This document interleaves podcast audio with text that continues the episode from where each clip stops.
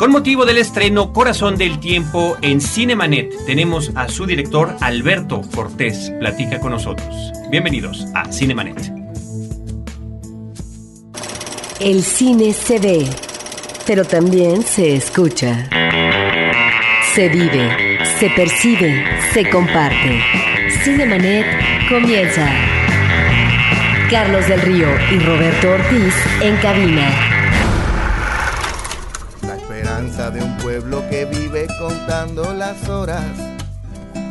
Por tanta añoranza, por tanta demora, porque los ignoran. Viva la esperanza de un árbol caído en los corazones.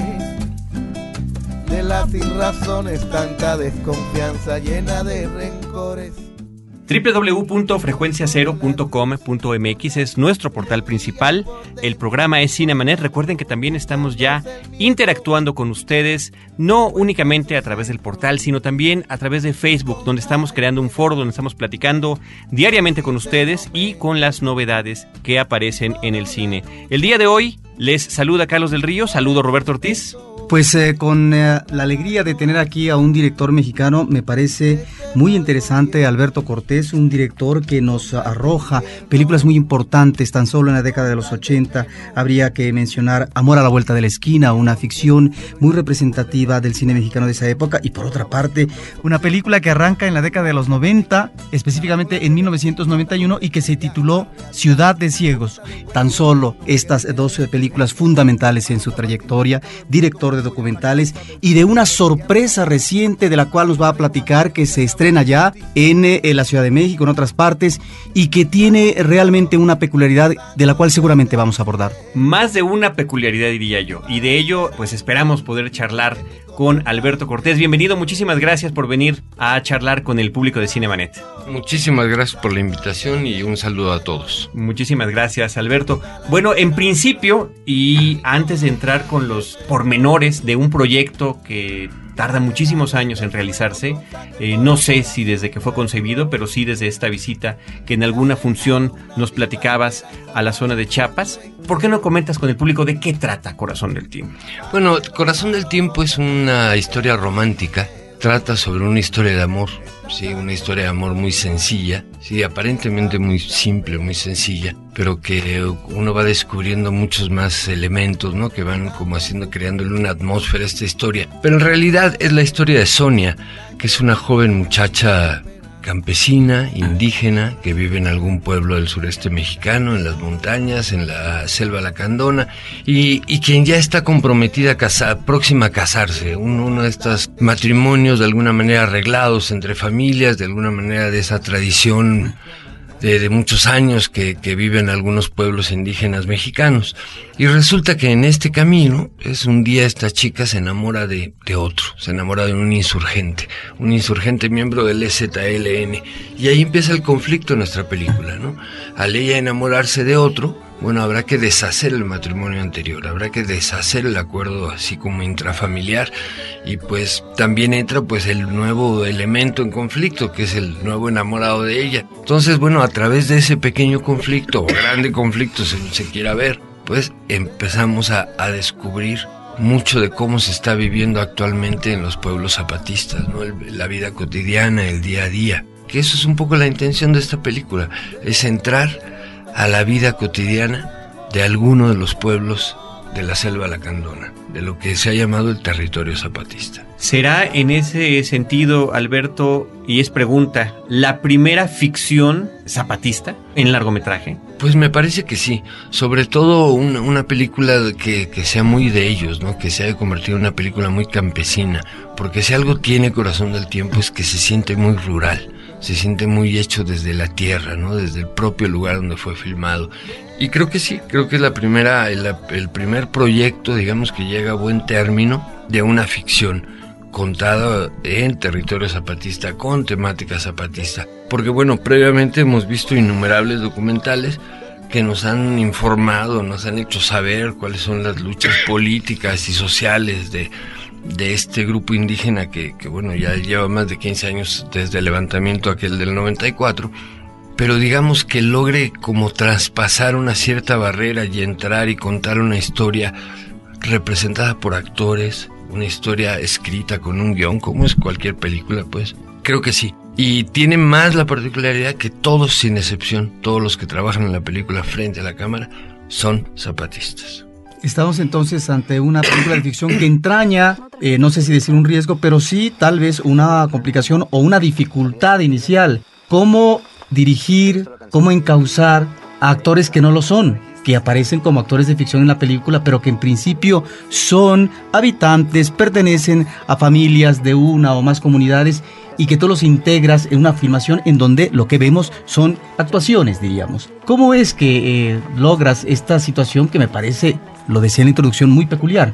Bueno, a mí no me parece que sea tan peculiar en el sentido de que eh, últimamente hemos visto muchas películas mexicanas donde no cuentan con actores y puedo hablar de todas las películas de Raigadas. Pero en esa en esa zona me refiero a la zona chupaneca. Bueno, pero hay de, todas, digamos, porque igual a este a Raigadas pues le tomó el mismo esfuerzo, el mismo trabajo hacer trabajar a un chofer común de, de, de la colonia del Valle o de la colonia Polanco, no sé dónde habrá sido, pues igual a la chica que trabajó en su película, igual nunca habían hecho cine creo que no, no es, digamos, ahí no hay una, una novedad. Y en el sentido de que sean indígenas los que trabajan en esto, pues también aquí contamos con un gran, con un gran apoyo de una organización muy fuerte, de jóvenes que, que se han desarrollado y hace una generación que ha vivido en el zapatismo. O sea, recordemos que son más de 15 años de levantamiento, son más de 25 crecido, años. Nacido, crecido. Nacido y crecido y educados, digamos, en el contexto zapatista. De tal manera que, bueno, tenemos una generación de gente muy inteligente, muy despierta, con una gran dignidad, con un gran compromiso de meterse, por ejemplo, en un proyecto como este donde adquirieron el compromiso de representar ellos como actores a un personaje de su comunidad y entonces estamos viendo como digamos algo como regresar a lo que era el trabajo clásico de los actores, ¿sí? Donde los actores tenían un compromiso social de representar algún personaje que lo representara, digamos, que representara a su sociedad, a su comunidad, que es algo que ya han perdido los actores, los actores que llamamos desde acá de los centros urbanos profesionales. ¿No? Digamos, los actores están más enfocados hacia la fama, hacia el dinero, hacia la permanencia, digamos, en los medios. Entonces, digamos, acá descubrimos que sí hay un grupo de actores, digamos, que nunca se habían enfrentado al reto de actuar, de representar, de hacer, de crear un personaje frente a una cámara cinematográfica. Sin embargo, creo que que a través de esta experiencia yo cuando menos descubrí, digamos, la gran entrega y la gran capacidad digamos, con una gran frescura de enfrentar como el fenómeno de representar frente a una cámara, ¿no? De darle vida a un personaje.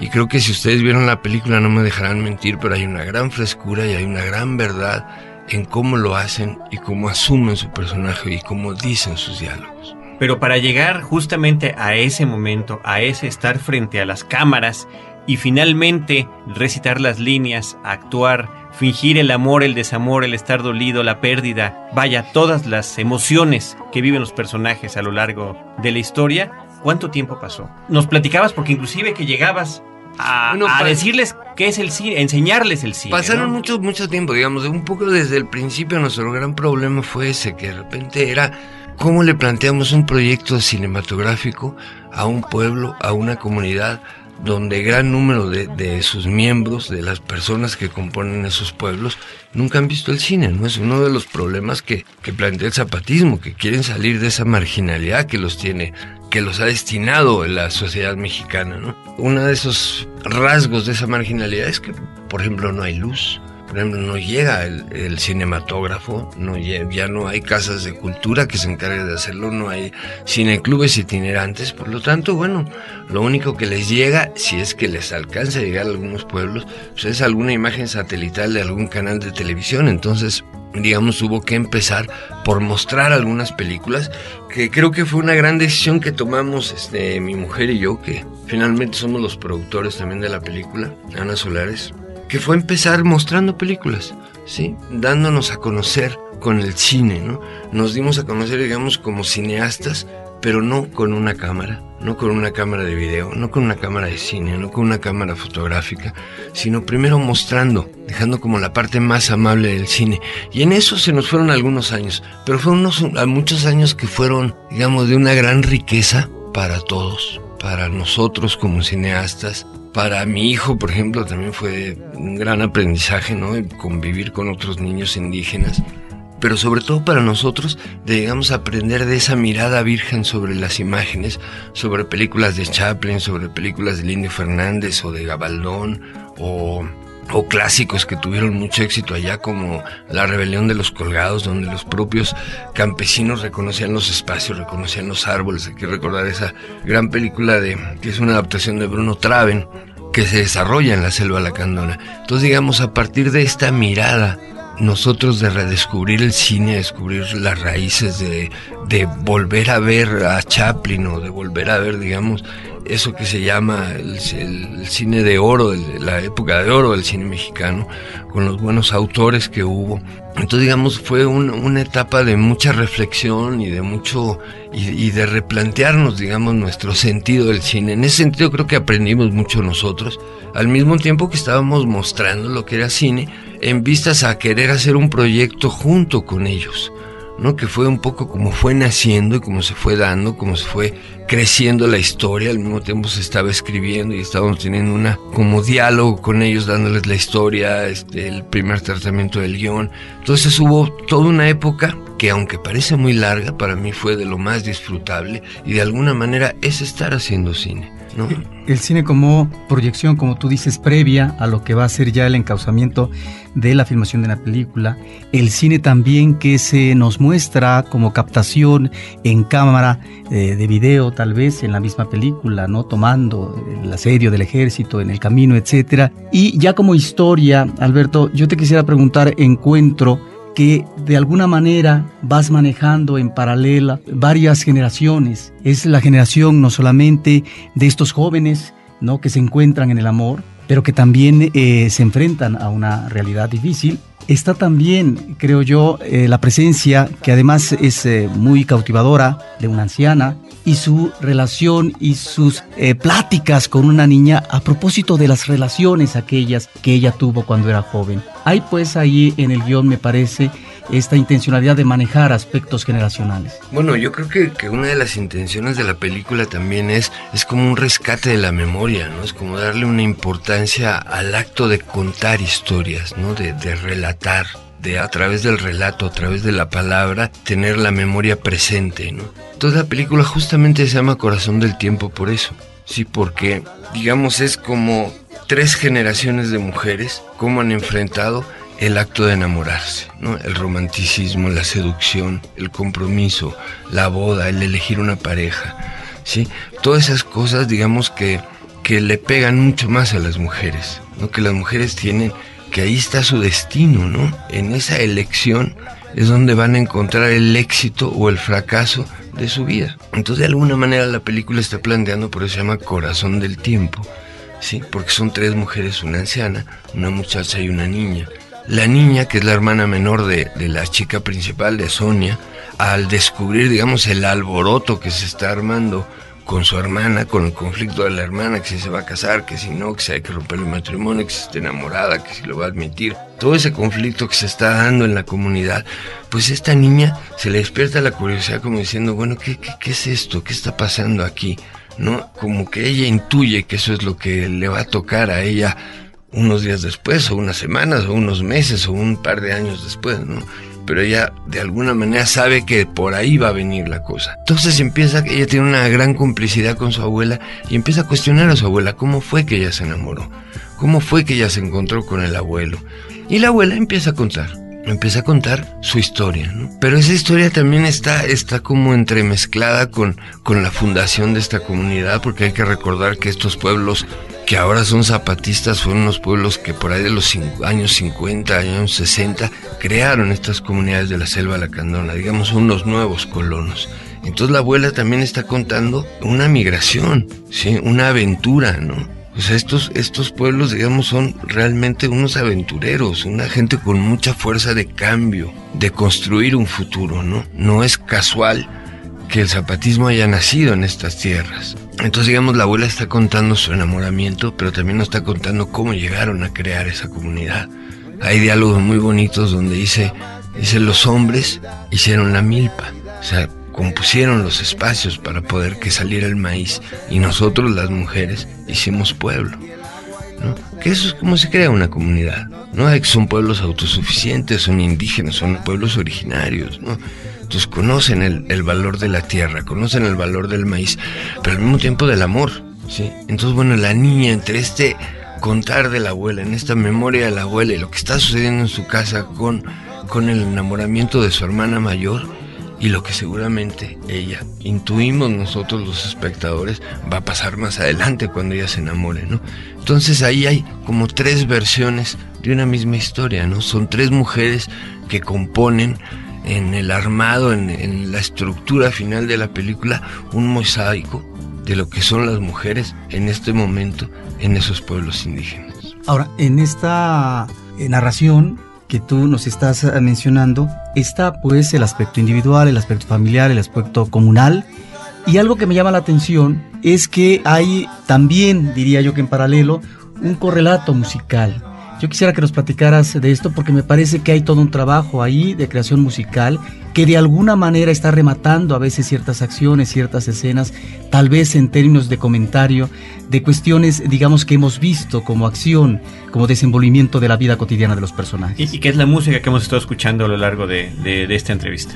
Bueno, yo creo que, que eh, para mí la música es esencial, para mí la música me parece que es el, es el arte que mejor se lleva con el cine, ¿no? Las dos se desarrollan en el tiempo, digamos, son este, dos expresiones artísticas que se acompañan muy bien. En este caso de esta película, la música se hizo antes de filmar la película.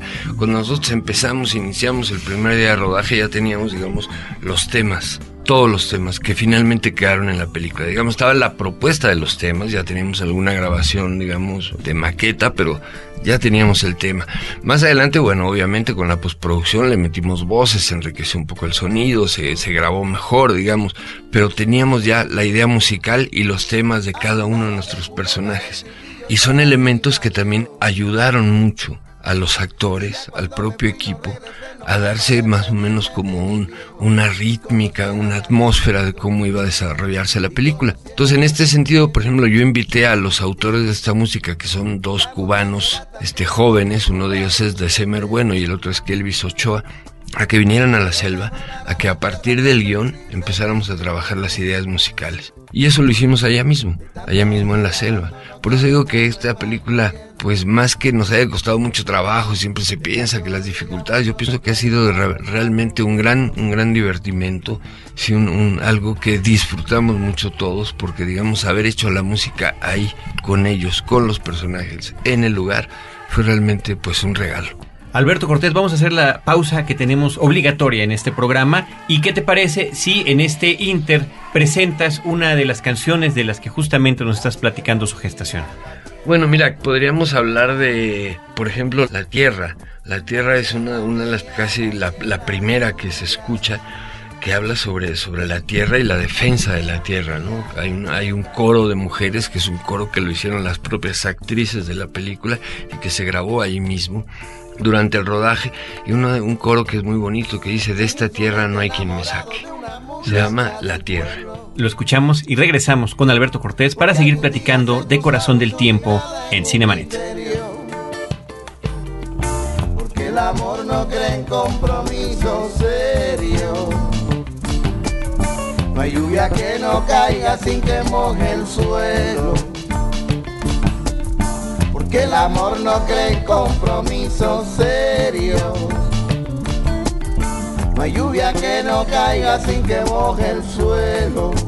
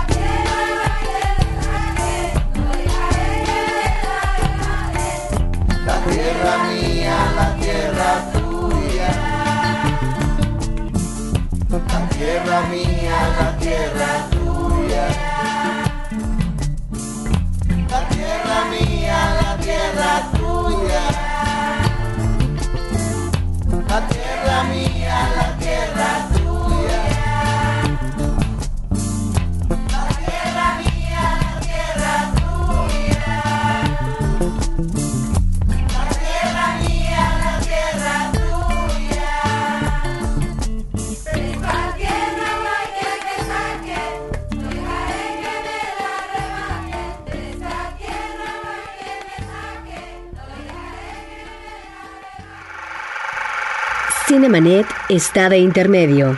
Regresamos en un instante. Ahora, diseñar y hospedar su página web será cosa de niños.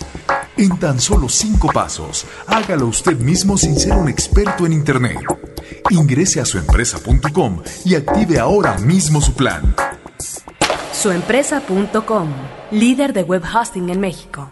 CMYK presenta la tercera convocatoria internacional de Los Leones no son como los pintan. Realiza un video de máximo 30 segundos que haga conciencia sobre la educación en México. La técnica es libre. Animación, slide de fotos, corto, lo que tú quieras. Lo que tú quieras. Consulta las bases en www.losleonesnosoncomolospintan.com. Hay miles de dólares en premios. CMYK invita. En la historia. Acompaña a Roberto Jiménez a recorrer México en la historia. Porque La Máquina del Tiempo es un podcast de frecuencia cero. www.frecuenciacero.com.mx. Cinemanet. La vida de un investigador del FBI, una abogada en pro de los inmigrantes y un judío se entrelazan en los Estados Unidos en una persecución inminente. Escribe a promociones.cinemanet.com.mx y participa por una playera o un termo de esta cinta protagonizada por Harrison Ford, Ashley Judd y Jim Sturgess. Cine de encuentros y desencuentros, cortesía de Corazón Films y Cinemanet.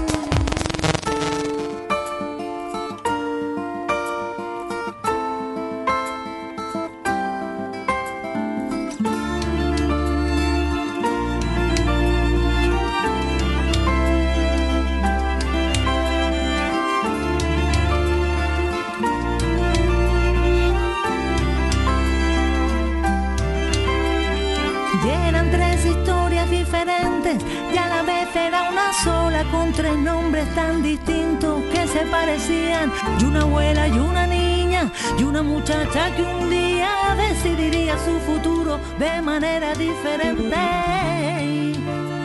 Continuamos la plática con Alberto Cortés, director, guionista, realizador de Corazón del Tiempo. Nos ha estado hablando de la situación en, la forma en la que se estuvo llevando a cabo y producido esta película, de la narrativa, de la forma en la que están construidas las historias. Y yo quiero regresar rápidamente a las pláticas entre la abuela y la nieta, que verdaderamente son refrescantes, son de alguna manera, aunque su participación es más breve, como el hilo conductor de la historia. Nos platicabas también del papel de las mujeres, eh, narrado por ellas mismas o actuado por ellas mismas. En el caso de Sonia, el personaje principal, que representa toda una nueva generación, tiene que tomar decisiones importantes, que significan cambios para la forma en la que se llevan a cabo las cosas en estas comunidades. Bueno, no solamente en estas comunidades, yo creo que uno de los grandes problemas de, de la mujer, digamos, hablando en general, es que la mujer casi muy, tiene muy pocas opciones de decidir sobre su destino.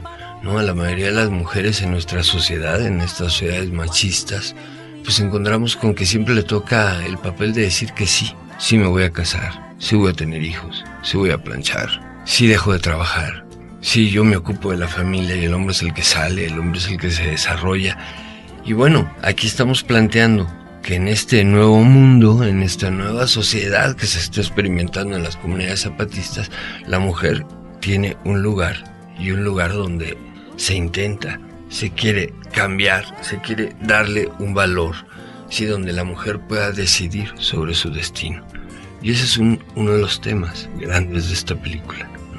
Una muchacha que en una comunidad en lugar de encontrarse, digamos, la negativa generalizada de, su padre o del propio muchacho con el que se iba a casar o el que iba a ser su suegro o, de la comunidad o, o, de la religión o, o de la autoridad que tú quieras o mandes, aquí ella, por encima de todo, se le respeta su voz, su palabra, su decisión. Y eso es algo interesante que plantea la película. Y es algo interesante que está sucediendo en estas comunidades. ¿no? Hay que recordar también que, que cuando sale el Ejército Zapatista de Liberación Nacional primero de enero del 94, entre una de las leyes que salieron es la ley de la mujer. Sí, y algo que está sucediendo también en estas comunidades es que las mujeres, tanto en el STLN como en las nuevas experimentos de gobierno que, que representan las juntas de buen gobierno, las mujeres y sobre todo las mujeres jóvenes tienen un papel muy importante.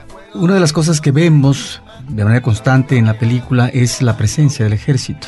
Y sobre eso te quisiera presentar como asedio, como una presencia ominosa que en cualquier momento, es decir, cualquier hilo delgado se puede reventar ante un equilibrio que si bien es cierto está establecido en términos de un manejo de pacificación por parte de las comunidades, bueno, hay un entorno que podría ser desfavorable en cualquier momento. Si ya lo fue en el pasado y está ahí latente.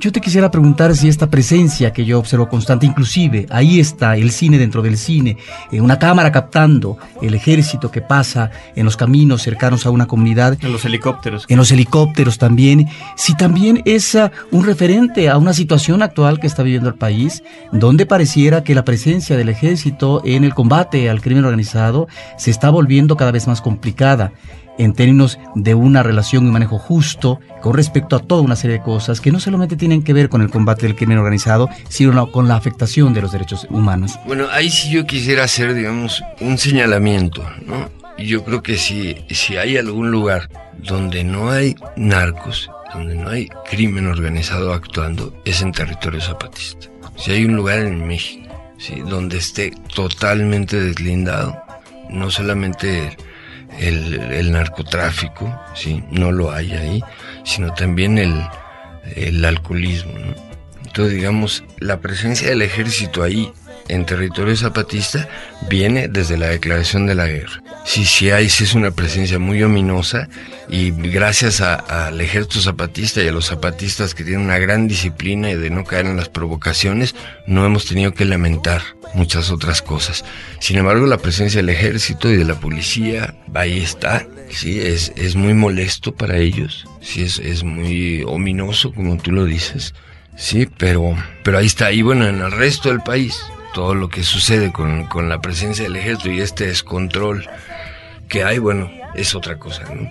Creo que es algo que, que debemos tener mucho cuidado porque las cosas pueden salir de su cauce.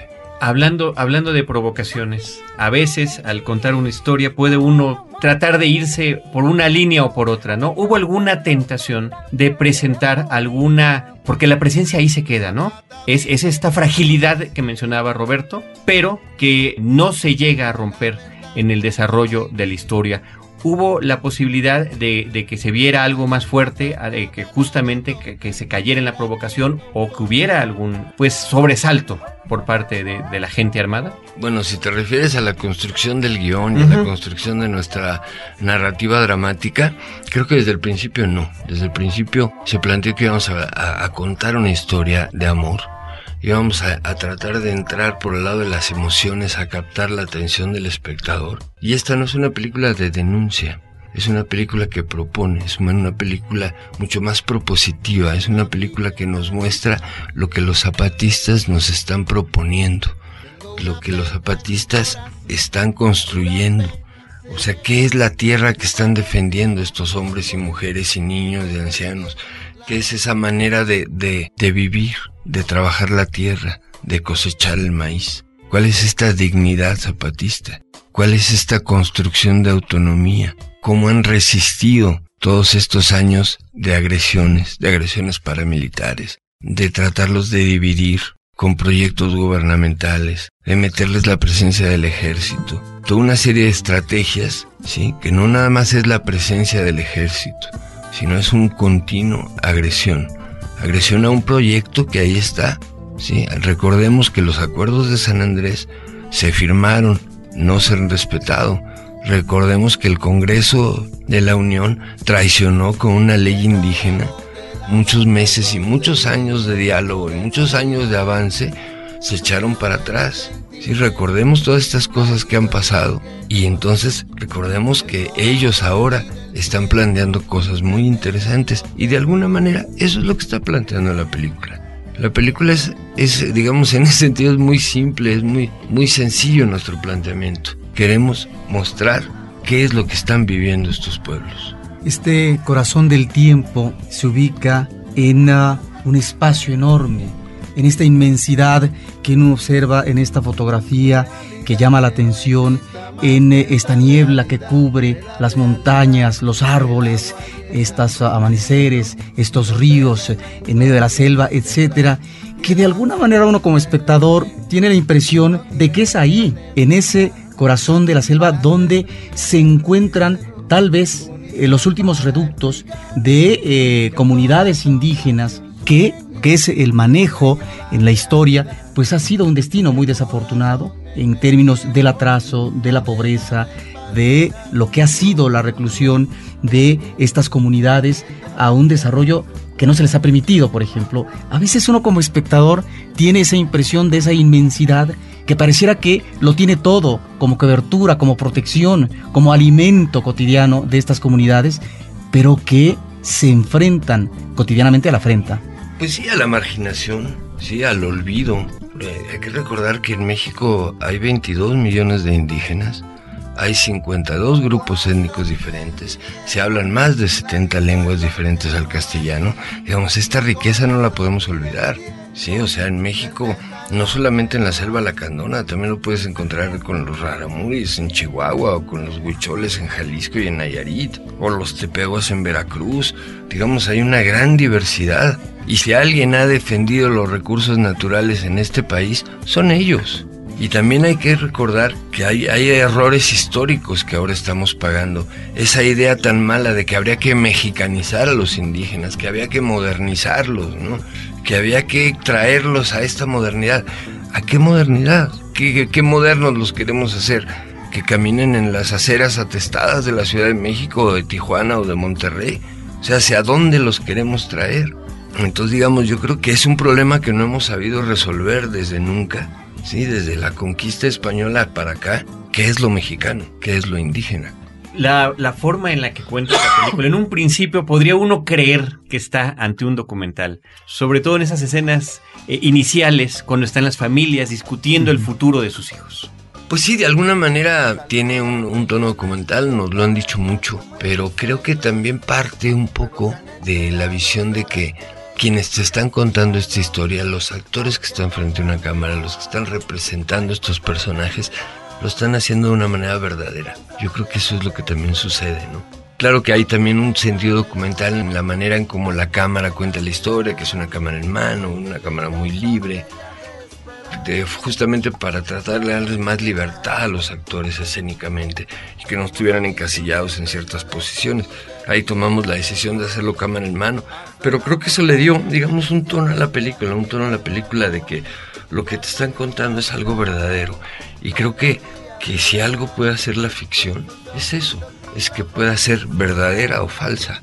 ¿sí? Cuando una película de ficción nos gusta, es porque nos está contando algo verdadero. Y es ahí donde encontramos algunos de los momentos más atractivos en este registro, Carlos, que mencionas eh, como si fuera un documental, cuando uno ve la cosecha del maíz y la forma como se está desgranando a posterioridad, cuando uno observa ese entorno familiar, ese entorno casero donde se está haciendo la comida, cuando uno también vislumbra estas pláticas que se dan en eh, el interior de una choza, etcétera.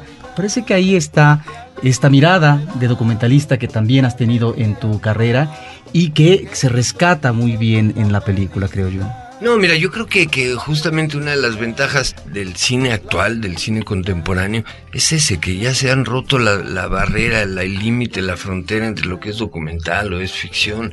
Digamos, ya hay muchas veces que hay películas que han tenido gran éxito a pesar de ser unos documentales.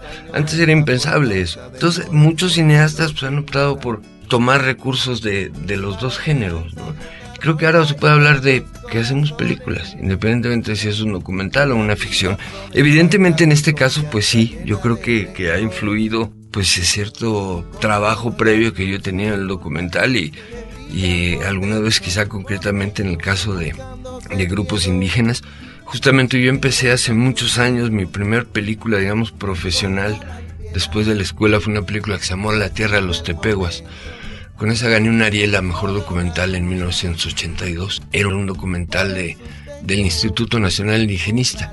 Y ahí en esa película ya hay algunos elementos de ficción. Eso fue en 82. Pues ahí están los antecedentes que nos estás comentando, Alberto. El viernes 14 de agosto, viernes 14 de agosto, el viernes de esta semana, es cuando finalmente se estrena la película comercialmente. 15 copias en, en la zona metropolitana de la Ciudad de México, una copia para San Cristóbal de las Casas, a pesar de que hubo una premier en, sí, claro, en la, la, la, la comunidad. película se estrenó en, en el pueblo de la realidad en Chiapas el 8 de agosto del año pasado y a un año después ahora se está estrenando comercialmente acá en México.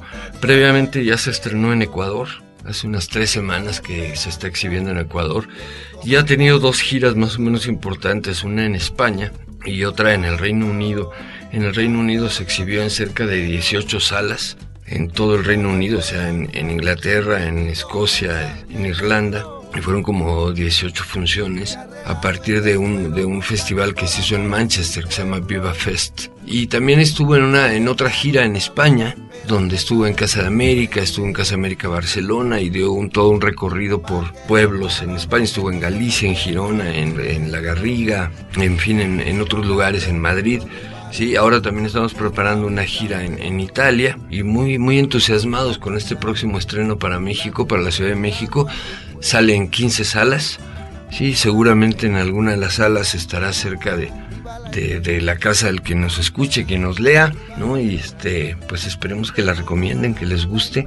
Ya sabemos que no podemos competir, digamos, con, con los grandes recursos de, de, del cine norteamericano, pero esperamos que esta película se pueda se pueda correr la voz y, y llegue la gente a, a las salas. Que al final ese, esa es la labor del cineasta, ¿no? Y, y, del cinéfilo, compartir, compartir la experiencia cinematográfica. Sí, claro que lo mejor que tiene el cine es que es un arte colectivo, ¿no? Desde, desde donde se hace, ¿no? Cuando se hace una película es, es un equipo el que la hace, ¿no?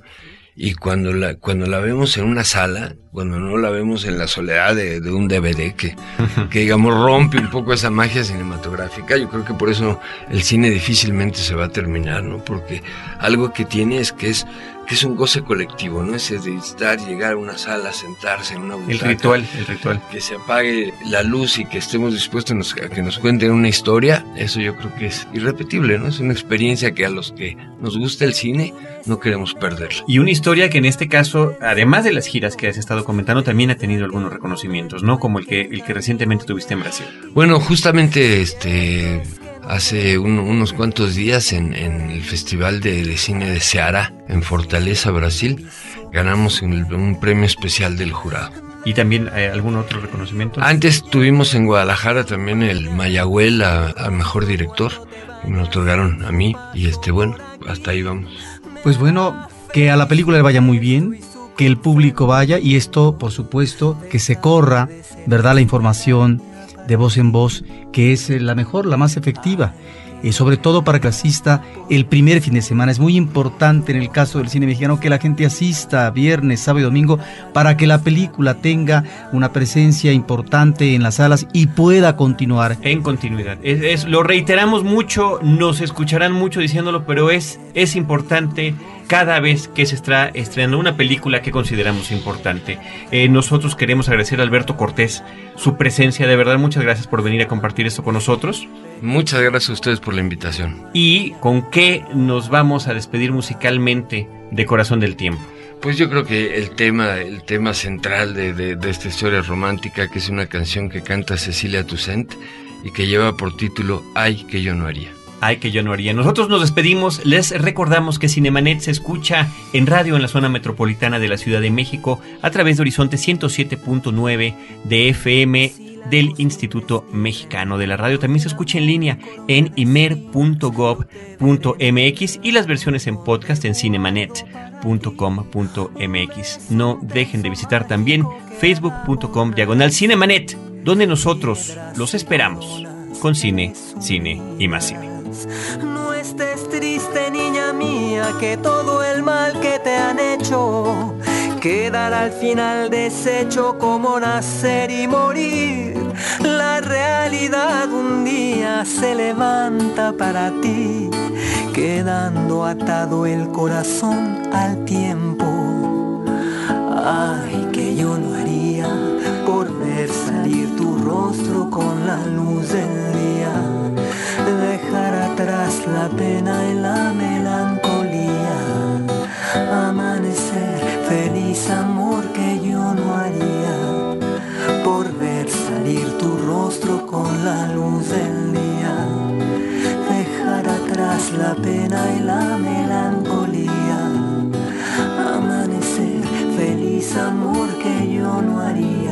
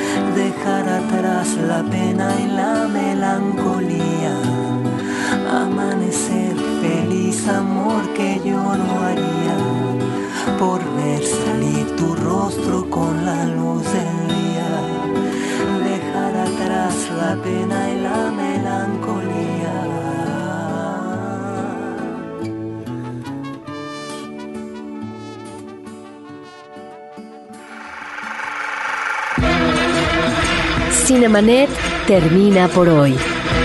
Más cine en Cinemanet.